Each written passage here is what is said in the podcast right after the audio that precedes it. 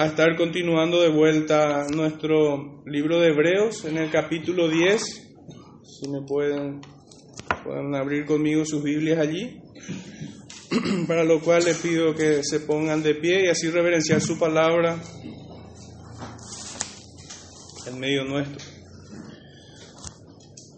Vamos a estar abordando o abarcando, mejor dicho, un texto, un trecho bastante extenso, un poco ambicioso.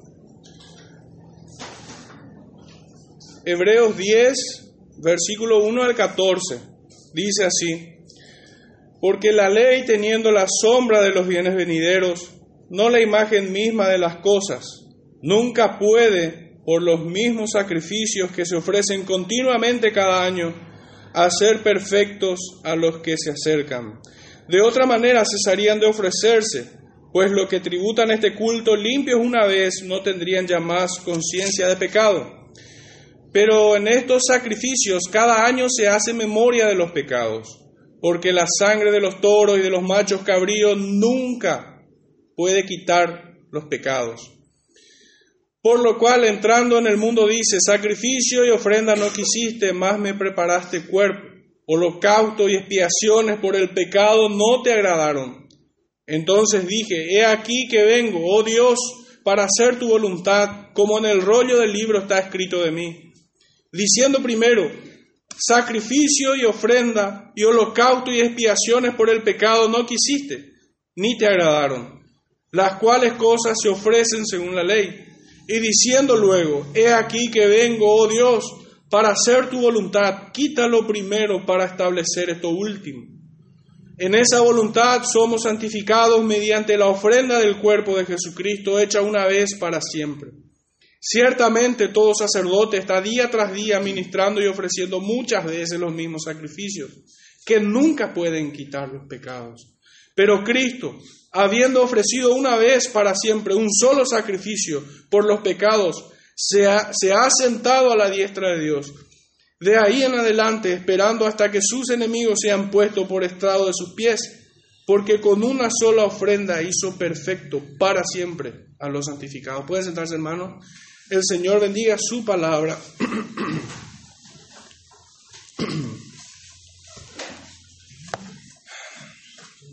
y debido a un poco a nuestra a nuestro contexto que como país latinoamericano estamos envueltos en, en una religión que incluso ya trasciende la cultura, es cultural, permea nuestra cultura.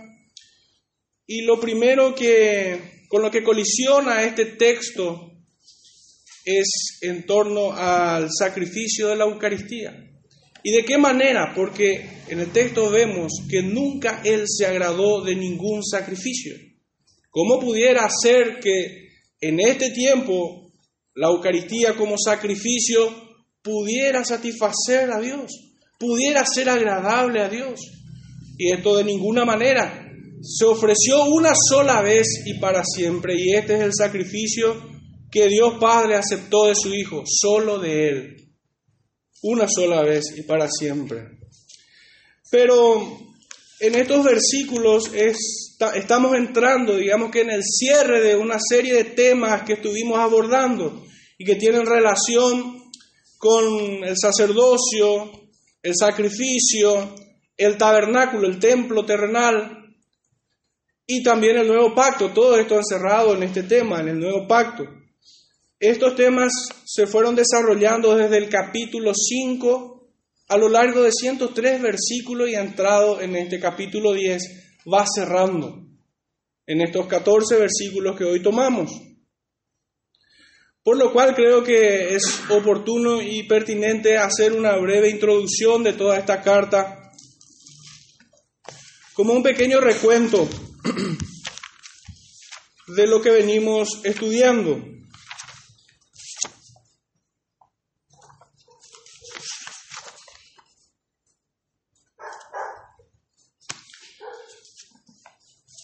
Debemos traer entonces a la mente el contexto en el que es recibida esta epístola, esta carta. Se es en el tiempo de la dispersión de la iglesia, en su mayoría en aquellos días judíos étnicos. nuestros hermanos en Cristo. En su mayoría era de esta tribu, o sea, mejor dicho, de este pueblo.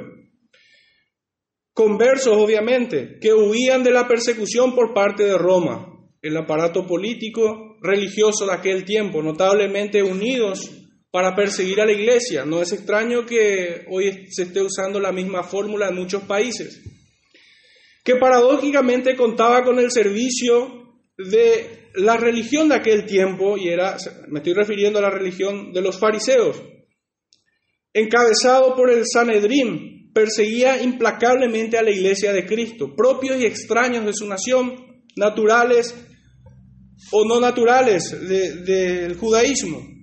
Ejemplo de esto es el caso de Esteban. Es por esta persecución que la iglesia se dispersó a todas las latitudes. Fueron esparcidos por el mundo conocido de aquellos días, en gran parte hacia Asia. Pero el Señor tenía un propósito con esto, no era algo que escapaba a su control. De hecho, que esto redituó en bendición porque el Evangelio se propagó no solo en aquel lugar, no, no, se privatizó, no se monopolizó por un pueblo, ni mucho menos, como hasta ese entonces los judíos se jactaban de tal cosa, sino que el Evangelio se dispersó a todo el mundo conocido. Terminó siendo de bendición, de la misma manera que creyendo Satanás que vencía a Cristo en aquella cruz, él estaba siendo derrotado. Lejos de que sus propósitos prosperen, era el propósito de Dios el que era prosperado. Pero la persecución no se quedó allí, sino que salió tras la iglesia, acusando, encarcelando y condenando a muerte a todo hombre, bajo el terrible cargo o delito de ser cristiano, seguidor de Cristo. Es en este contexto que esta carta fue dirigida a la iglesia en su mayoría judíos. Es en este contexto, en este tiempo, que tenían que lidiar en su escape, estos hermanos, con el paganismo de los griegos que contaminaban todo el mundo conocido y con la presión de los judaizantes que los querían someter bajo los viejos rudimentos del judaísmo que había rechazado a Cristo. Esto, esto último constituía un peligro latente, digamos que mayor. El peligro de los judaizantes era aún más fuerte que el paganismo de los griegos, ya que si ellos se volvían de su fidelidad a Cristo, por decirlo así, eh, se apartaban de Cristo, de la verdadera fidelidad a Él, y volvían a su antiguo judaísmo, dejarían de ser perseguidos y encontrarían de alguna manera algún aliado para resistir a, los otros que también le asediaban. Es por ello que toda esta carta en su mensaje lidia con el pecado de caer en apostasía, desatendiendo el mensaje de salvación, pero sobre todo su enseñanza se centra en las excelencias de Cristo como profeta, sacerdote y rey, superior a toda la creación, a los ángeles, a Moisés, a Aarón, a toda la tribu de Leví, al santuario terrenal y a toda la tradición de los fariseos. Es el autor y consumador de nuestra fe. Y aquí quiero hacer una precisión. Esto que acabo de señalar, estas doctrinas, estas perfecciones de Cristo, este contraste de Cristo con toda la creación se puede ver desde el capítulo 1, desde que comienza la carta, hasta el final del capítulo cuarto. Y es desde el capítulo 5 donde empezamos a abordar estas últimas doctrinas que habla al comienzo, sobre el sacerdocio, el sacrificio, el tabernáculo terrenal, todo encerrados dentro de una hermosa doctrina que es el nuevo pacto, el pacto de gracia.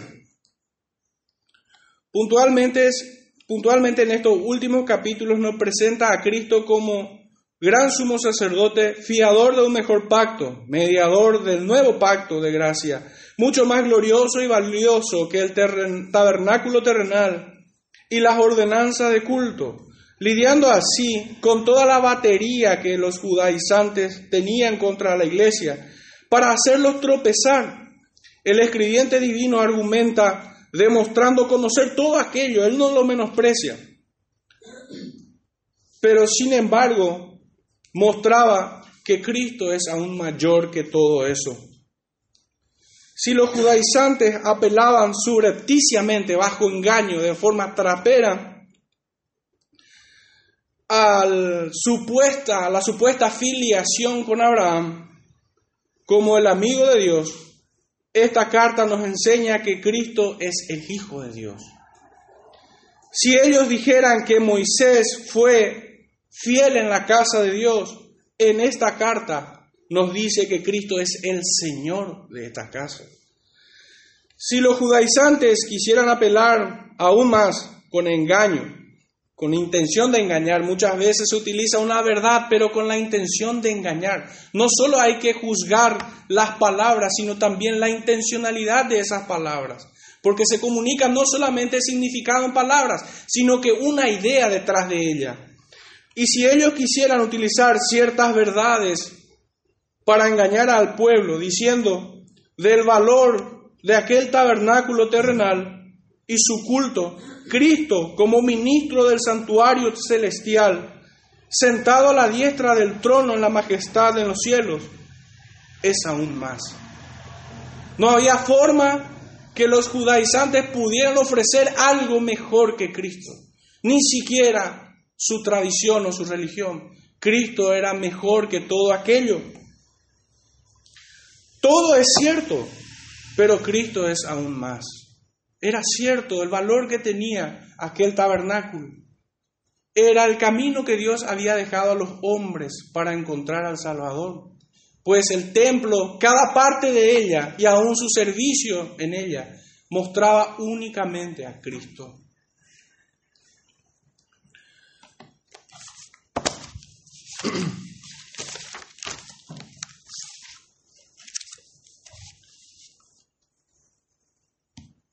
Entonces, en este texto que hemos leído hoy, de Hebreos 10, 1 al 4, Estamos dando cierre a todos estos temas, a todas estas hermosas doctrinas que vemos perfectas en Cristo Jesús. Y lo he dividido en, tres partes. La primera lleva por título La imperfección de aquel culto y su insuficiencia.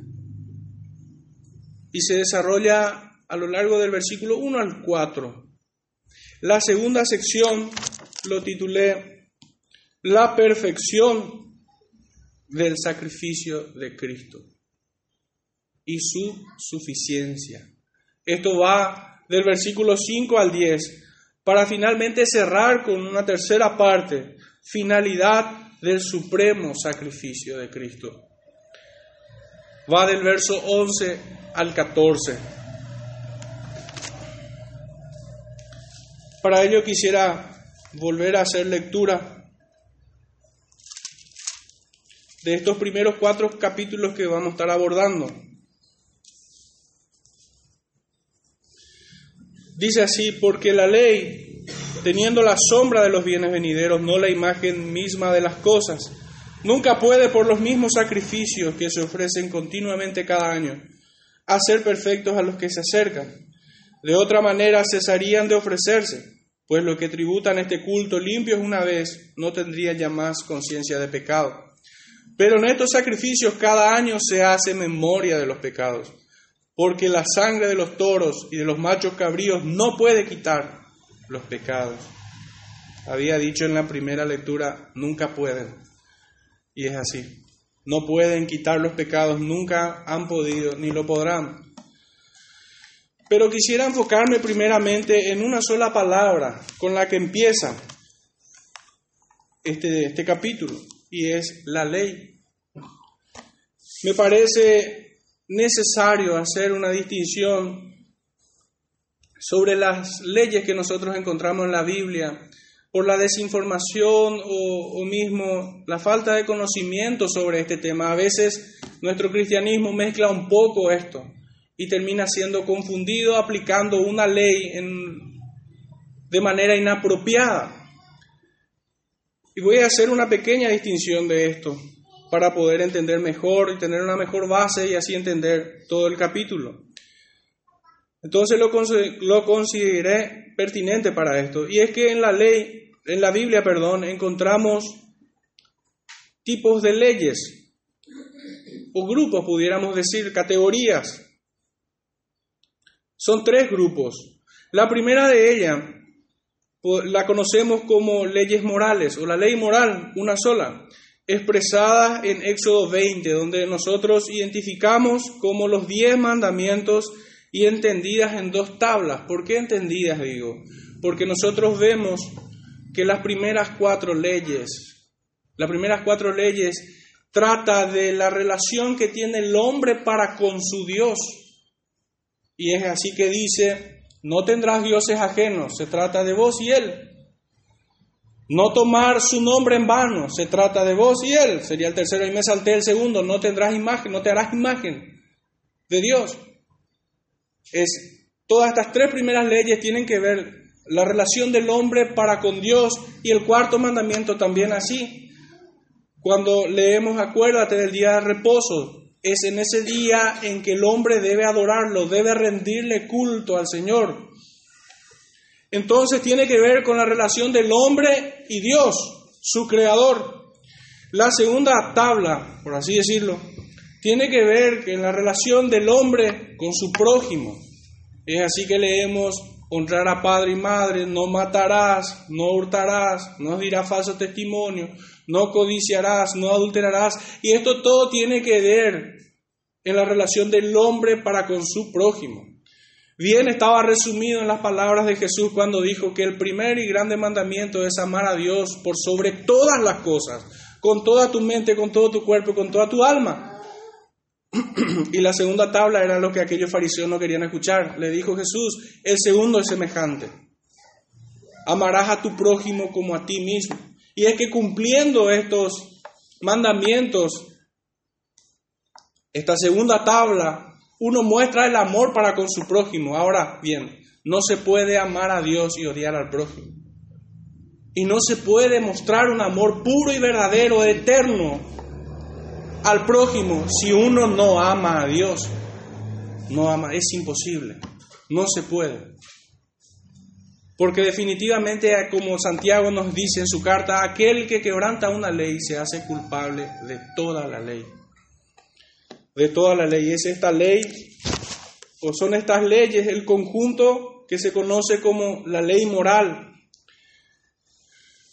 Su carácter es eterno, pues en ella comunica Dios mismo, eh, su carácter santo, todopoderoso, soberano, misericordioso, junto, justo y así todas las perfecciones de Dios. El segundo grupo de leyes es la que en la que está enmarcada nuestra lectura de esta mañana y la que veníamos haciendo. Le conocemos como leyes ceremoniales o ley ceremonial. Estas se expresan a través de todas las ordenanzas de culto, santuario y principalmente con el sacrificio para la expiación de los pecados del pueblo y su reconciliación para con Dios. Este grupo de leyes podemos encontrarlas, por ejemplo, en Levítico 16. Este grupo de leyes eran o fueron transitorias hasta la aparición del último sacrificio ahí en el monte Calvario. Estas leyes traían consigo la sombra de aquello que fue verdadero, que es verdadero. Y es en este tono en el que debemos mirar nuestros, nuestros versículos de esta mañana. El tercer grupo de leyes lo conocemos como las leyes cívicas o la ley cívica, que tienen relación con el Estado teocrático de la nación de Israel. Eran un conjunto de reglas y disposiciones con las cuales se establecía el reino, el gobierno y su administración. También fue de carácter transitorio, pues es sabido que así como el templo, el reinado, sus dominios y sus dominios fueron destrozados, junto con la dispersión de todo el pueblo que hacían a esa nación, a esa nación de Israel. La ley ceremonial, si nosotros quisiéramos buscar un, momento en, el cual estas leyes ceremoniales fueron abolidas y es cuando Cristo fue levantado. Pero de manera particular para los judíos, cuando aquel templo fue destruido en el año 70 de nuestra era. También estas leyes civiles que tienen que ver con la, instalación del reino, con el gobierno y la administración del Estado, por así, así decirlo, fueron también destruidas. Y si quisiéramos ubicar esto en un momento de la historia, y tiene que ver también con aquel templo y con la dispersión de su pueblo. No habiendo pueblo, no hay reino, no hay Estado. No hay Estado. Tanto las leyes cívicas como las leyes civiles que nosotros encontramos en la palabra de Dios fueron, quedaron derogadas, pasaron. No así la ley eterna, la ley eterna de Dios que es la ley moral. Estos últimos dos grupos, la ley ceremonial y la civil, podemos ver que son perfectamente contenidas en la ley moral, en aquel primer grupo de leyes.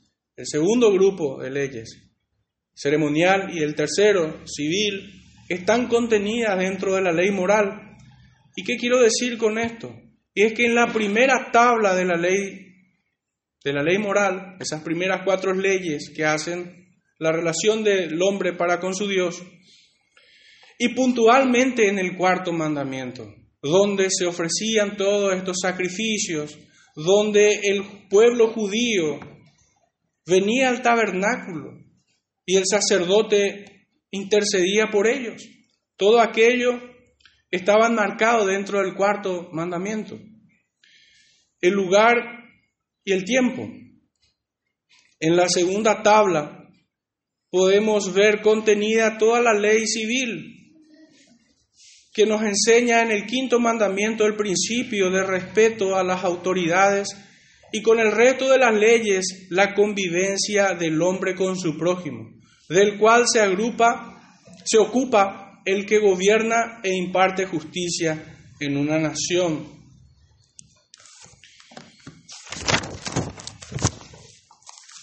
Bueno, hasta aquí hemos visto estos tres grupos de leyes, moral, eh, ceremonial y civil. Hemos hecho una distinción clara entre unas y otras. La primera es eterna y muestra el carácter santo, todopoderoso, las perfecciones de Dios. El segundo grupo y, el tercer grupo eran de carácter transitorio. Uno tenía que ver con el sacrificio, con la reconciliación del pueblo de Dios, con su Dios. Y el tercer grupo tenía que ver con el Estado de Israel, con el gobierno. Y a la luz de esta distinción clara podemos entender que aquí, en nuestro texto de Hebreos 1 al 14, se está tratando con el segundo grupo de leyes, la ley ceremonial, que tienen que ver con el sacerdocio, el sacrificio y el sacrificio, y en lo relacionado al santuario terrenal, perfectamente armonizado con su contexto anterior, como había dicho, va desde el capítulo 5 a lo largo de 103 versículos hasta este punto. Y aún se encuentra bien armonizado esta ley ceremonial cuando se refiere el primer versículo, porque la ley se está refiriendo a la ley ceremonial por su contexto en el que se encuentra, desde el primer versículo al versículo 14, no solo todo lo anterior, sino también el presente contexto que se genera alrededor de estos 14 versículos. Estas leyes traían, estas leyes ceremoniales, traían la sombra del verdadero sacerdocio, también la sombra del verdadero sacrificio y aquel verdadero santuario, que solo son una verdad, una realidad en Cristo Jesús, la verdadera sustancia, aquello de ser visto, aquello debe ser visto como un reflejo, como un anticipo como una gran parábola que, que señalaba al que había de venir, al enviado de Dios. Todo el culto terrenal, ordenado desde la construcción del templo dado a Moisés, y, su servicio estaba viciado de imperfección por la debilidad del pecado. Por ello no, no tuvieron un sacerdote que interceda perpetuamente por el pueblo. No tuvieron un último sacrificio, sino que ellos constantemente venían y hacían de vuelta sacrificios y sacrificios. No hubo un último sacrificio. que pudiera limpiar las conciencias de aquel pueblo. Y también, por ello, aquel tabernáculo no permaneció en pie. Aquel tabernáculo hecho de manos fue destruido. En estas líneas, estos cuatro primeros versículos, encontramos las evidencias definitivas e incuestionables de todo este asunto. Aquello fue desechado por su incapacidad, por su insuficiencia. Nunca un hombre pudo ser redimido por aquel culto. No era su propósito. Y es que en estos versículos vemos que los sacrificios no cesaron. No hubo uno que fuera suficiente. No hubo uno que fuera perfecto en su presentación.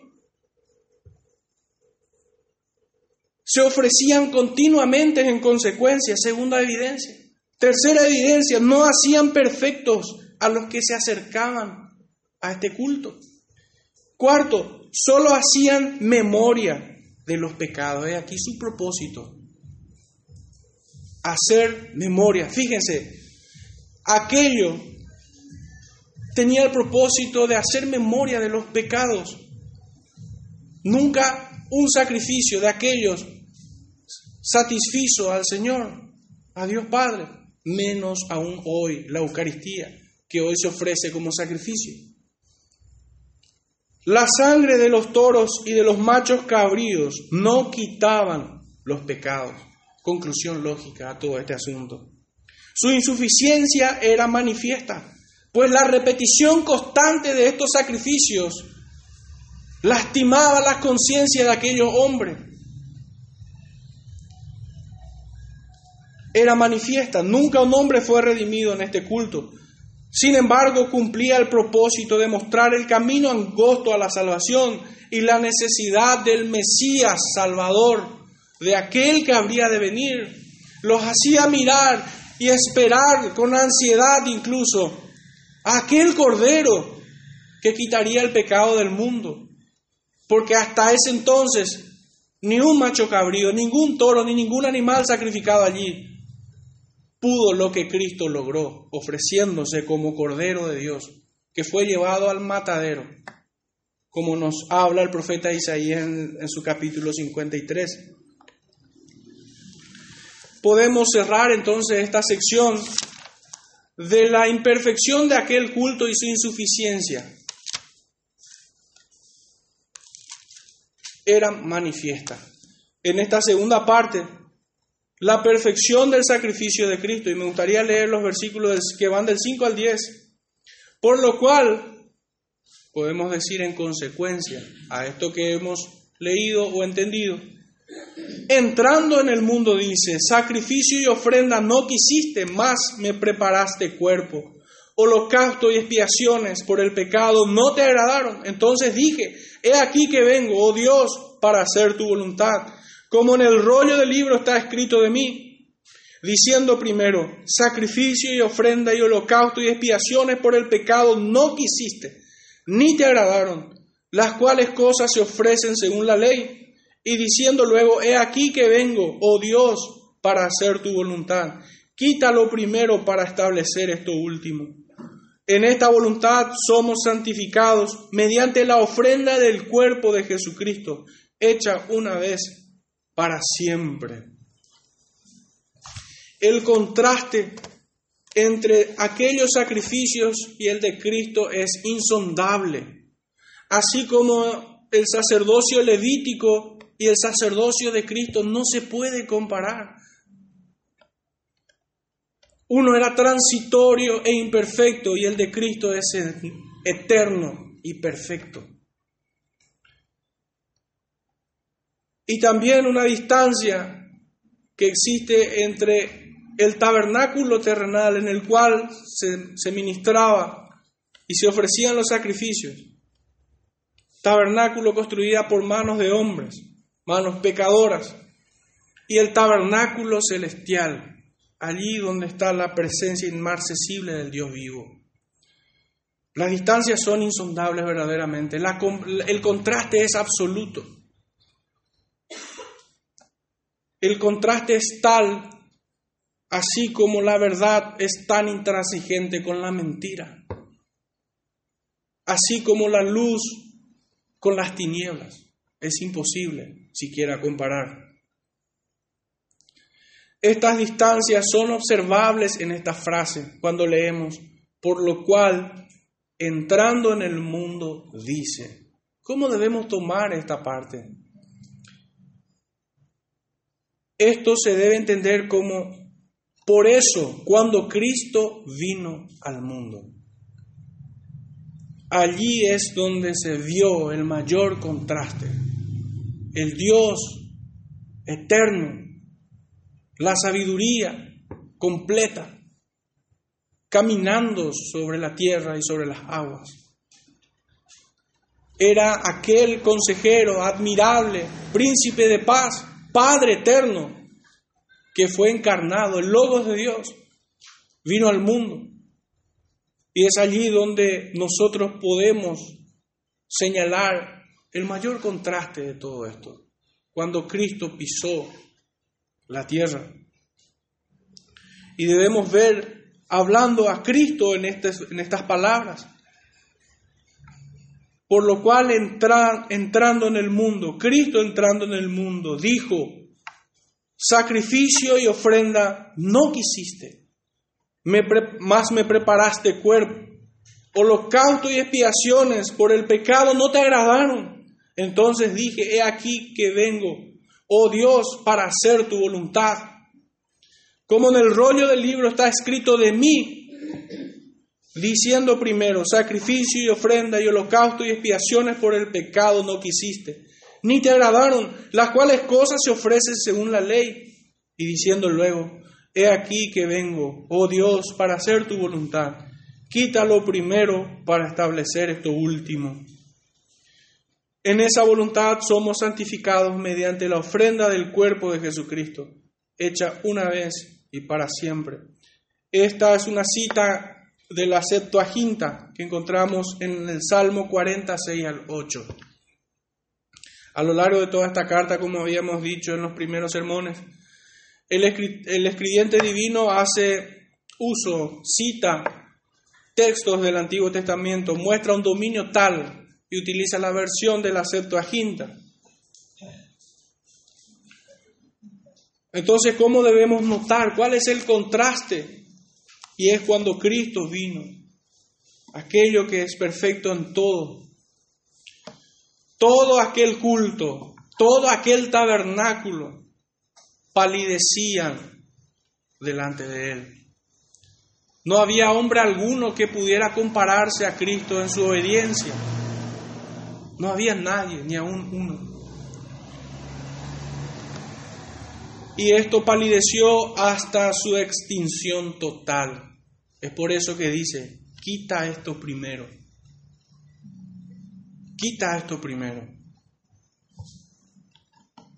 Nunca fueron aceptas delante de Dios. Estando presente Cristo, el sumo bien de toda alma menesterosa y Señor de los bienes venideros aquello fue desechado, pues en Él tenemos un sumo sacerdote para siempre, que intercede por nosotros, sentado en la majestad, atravesando los cielos, habiendo atravesado los cielos y habiendo ofrecido el más sublime sacrificio jamás hecho por ningún otro sacerdote. Esto es en su pasión y muerte en su perfecta obediencia. Él es Él a quien debemos mirar cuando leemos, he aquí vengo, oh Dios, para hacer tu voluntad. Ofreció su cuerpo una vez y para siempre, para expiación de los pecados de su pueblo. El Cordero de Dios, que quita el pecado del mundo, descendió del cielo. Es Cristo mismo Cristo en su obediencia activa cumplió la ley moral totalmente, completamente. Y de esta manera pudo presentarse a cumplir las leyes ceremoniales. ofreciéndose como sacrificio, no por sus pecados, pues en él no había pecado, él había cumplido la ley moral enteramente, cabalmente.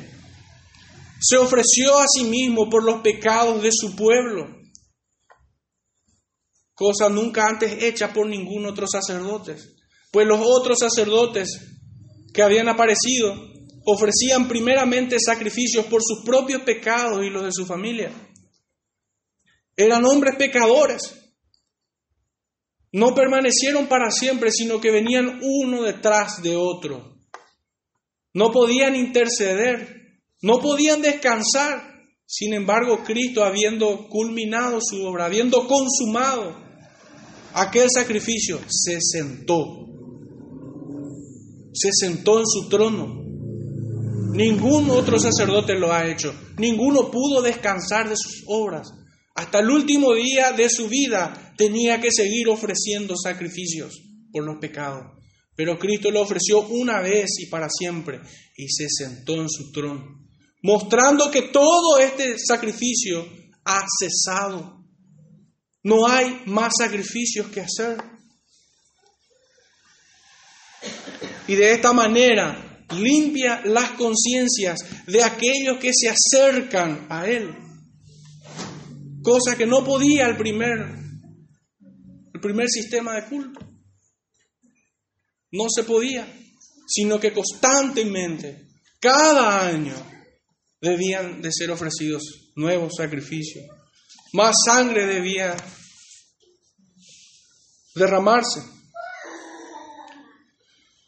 Y ese es y es en su obediencia el punto más alto del sacrificio de Cristo. Es en su obediencia activa a toda la ley moral y en su obediencia pasiva a la ley ceremonial, ofreciéndose, ofreciendo su cuerpo en su pasión y muerte. A esto me refiero con obediencia pasiva.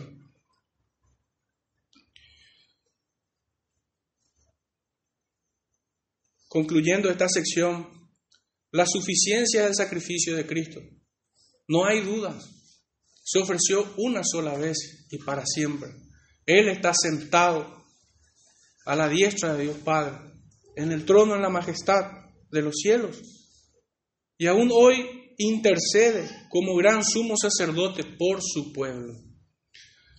Su sacrificio es tan poderoso que no solo nos declara justos, delante de Dios, sino que ese sacrificio tiene un alcance aún mayor, no solamente por los pecados que hemos cometido, sino por los pecados que cometemos y en los cuales seguiremos tropezando, por los pecados presentes y futuros. ¿Quién de sus hijos no pudiera acercarse confiadamente al trono de Dios, comprendiendo esta hermosa doctrina del sacrificio de Cristo? Tiene la certeza y la garantía de que Dios lo perdonará, pues el sacrificio de Cristo fue aceptado. Y déjenme repetir una vez más, se ofreció una vez y para siempre. Ya no hay otro sacrificio que hacer, sino aquellos que son frutos de labios que confiesan su nombre. El arrepentimiento no es un punto en la historia del creyente, sino que es una, un estilo de vida. Porque aún nos toca lidiar con el remanente de pecado que mora en nosotros. Pero han cambiado nuestros afectos. ha cambiado aquello en lo cual nuestra mente y corazón se deleitaba. Hoy en día anhelamos su palabra, su ley. Anhelamos este poder de su Santo Espíritu para poder hacer las obras de justicia. No como meritorias para nosotros, sino por agradar a nuestro Salvador porque nos deleita en dar en su palabra. Esta última sección, la finalidad del supremo sacrificio, sería una recapitulación y sentencia de todo esto. Va desde el versículo 11 al 14. Y ciertamente todo sacerdote está día tras día ministrando y ofreciendo muchas veces los mismos sacrificios, que nunca pueden quitar los pecados. Pero Cristo, habiendo ofrecido una vez para siempre un solo sacrificio por los pecados, se ha sentado a la diestra de Dios, de ahí en adelante esperando hasta que sus enemigos sean puestos por estrado de sus pies porque con una sola ofrenda hizo perfectos para siempre a los santificados. En estos dos primeros versículos, el 11 y el 12, vemos el contraste más contundente de todo esto. En el primer versículo, incluso hasta con un tono de tristeza y angustia podemos leerlo. Aquello nunca pudo quitar los pecados. Pero Cristo habiendo ofrecido una vez para siempre, se ha sentado a la diestra de Dios. El contraste no puede ser mayor en estos dos versículos. Resumiendo todo esto, la insuficiencia y la incapacidad del primero es enorme en contraste a la suficiencia de lo segundo que fue establecido. Cristo. Cuán perfecto y sublime es nuestro poderoso Cristo, capaz de salvar a todos los que se acercan a Él. Esto era lo que aquellos hombres del Antiguo Testamento debían mirar cuando eran parte de, este culto. Cuando ellos se acercaban en aquel tabernáculo terrenal, cuando ellos presenciaban aquellos sacrificios una y otra vez, debían haber puesto la mirada en aquel que habría de venir, de aquella promesa que le fue dada a Abraham, y que antes que Abraham fue prometida en el Edén, aquella simiente que verdaderamente vencería al enemigo, vencería a la muerte a esa sentencia que había en contra nuestra. Me gustaría ir cerrando un poco, a modo de aplicación, leyendo algunos versículos. El primero de ellos se encuentra en Primera de Pedro.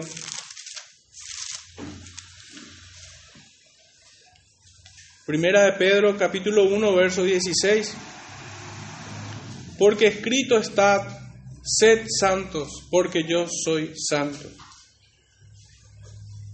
Y si invocáis por Padre aquel que sin acepción de personas juzga según la obra de cada uno, conducíos en temor todo el tiempo de vuestra peregrinación, sabiendo que fuisteis rescatados de vuestra vana manera de vivir, la cual recibisteis de vuestros padres, no con cosas corruptibles como oro o plata, sino con la sangre preciosa de Cristo, como de un cordero sin mancha y sin contaminación ya destinado antes de la fundación del mundo, pero manifestado en los postreros tiempos por amor de vosotros, y mediante el cual creéis en Dios, quien le resucitó de los muertos y le ha dado gloria, para que vuestra fe y esperanza sean en Dios. Siguiente texto es el de Efesios capítulo 2,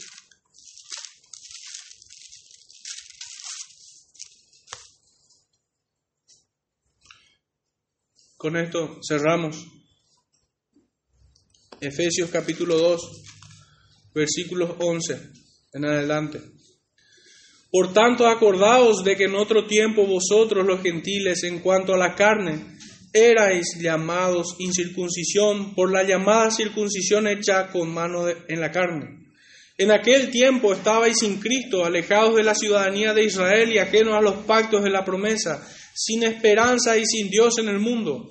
Pero ahora en Cristo Jesús, vosotros que en otro tiempo estabais lejos, habéis sido hechos cercanos por la sangre de Cristo. Porque Él es nuestra paz, que de ambos pueblos hizo uno derribando la pared intermedia de separación, aboliendo en su carne las enemistades, la ley de los mandamientos expresados en ordenanza para crear en sí mismo de los dos un solo y nuevo hombre, haciendo la paz y mediante la cruz reconciliar con Dios a ambos en un solo cuerpo, matando en ella las enemistades. Y vino y anunció las buenas nuevas de paz a vosotros que estabais lejos y a los que estaban cerca, porque por medio de él los unos y los otros tenemos entrada por un mismo espíritu al Padre. Así que ya no soy extranjeros ni advenedizos, sino conciudadanos de los santos y miembros de la familia de Dios, edificados sobre el fundamento de los apóstoles y profetas, siendo la principal piedra del ángulo Jesucristo mismo, en quien todo el edificio bien coordinado va creciendo para ser un templo santo en el Señor, en quien vosotros también sois juntamente edificados para morada de Dios en el Espíritu.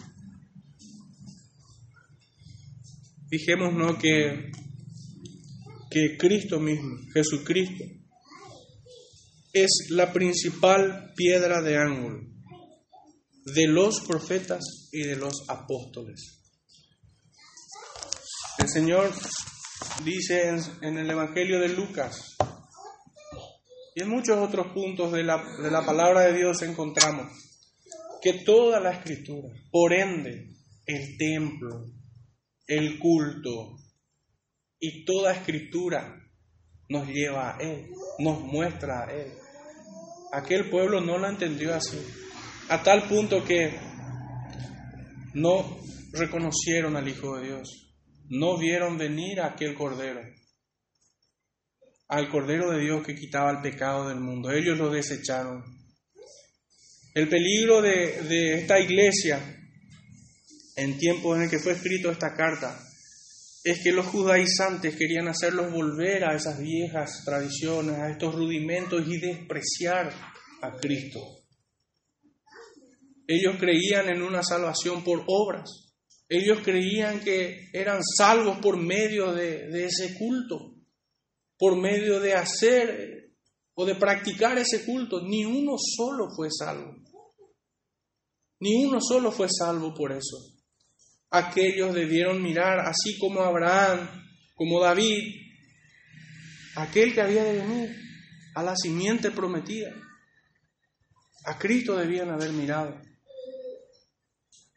No hay versículo más claro para mí que aquel que dice en Juan 8, capítulo 8, verso 40, 52 más o menos, que dice que Abraham vio mi día y se gozó.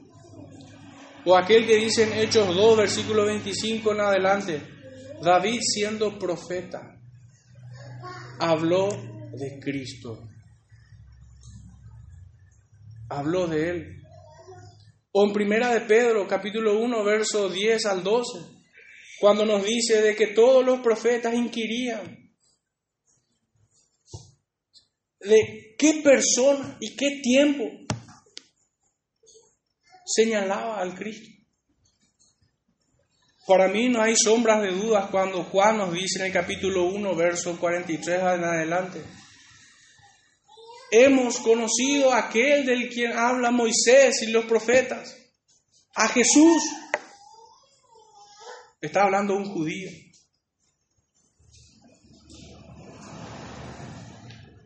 En fin, hermanos, hoy en día nosotros como aplicación no cambiemos a nuestro Cristo por ninguna tradición, no cambiemos a nuestro Cristo por ningún, por ningún sistema que pudiera hacernos creer a nosotros que hay salvación en otros.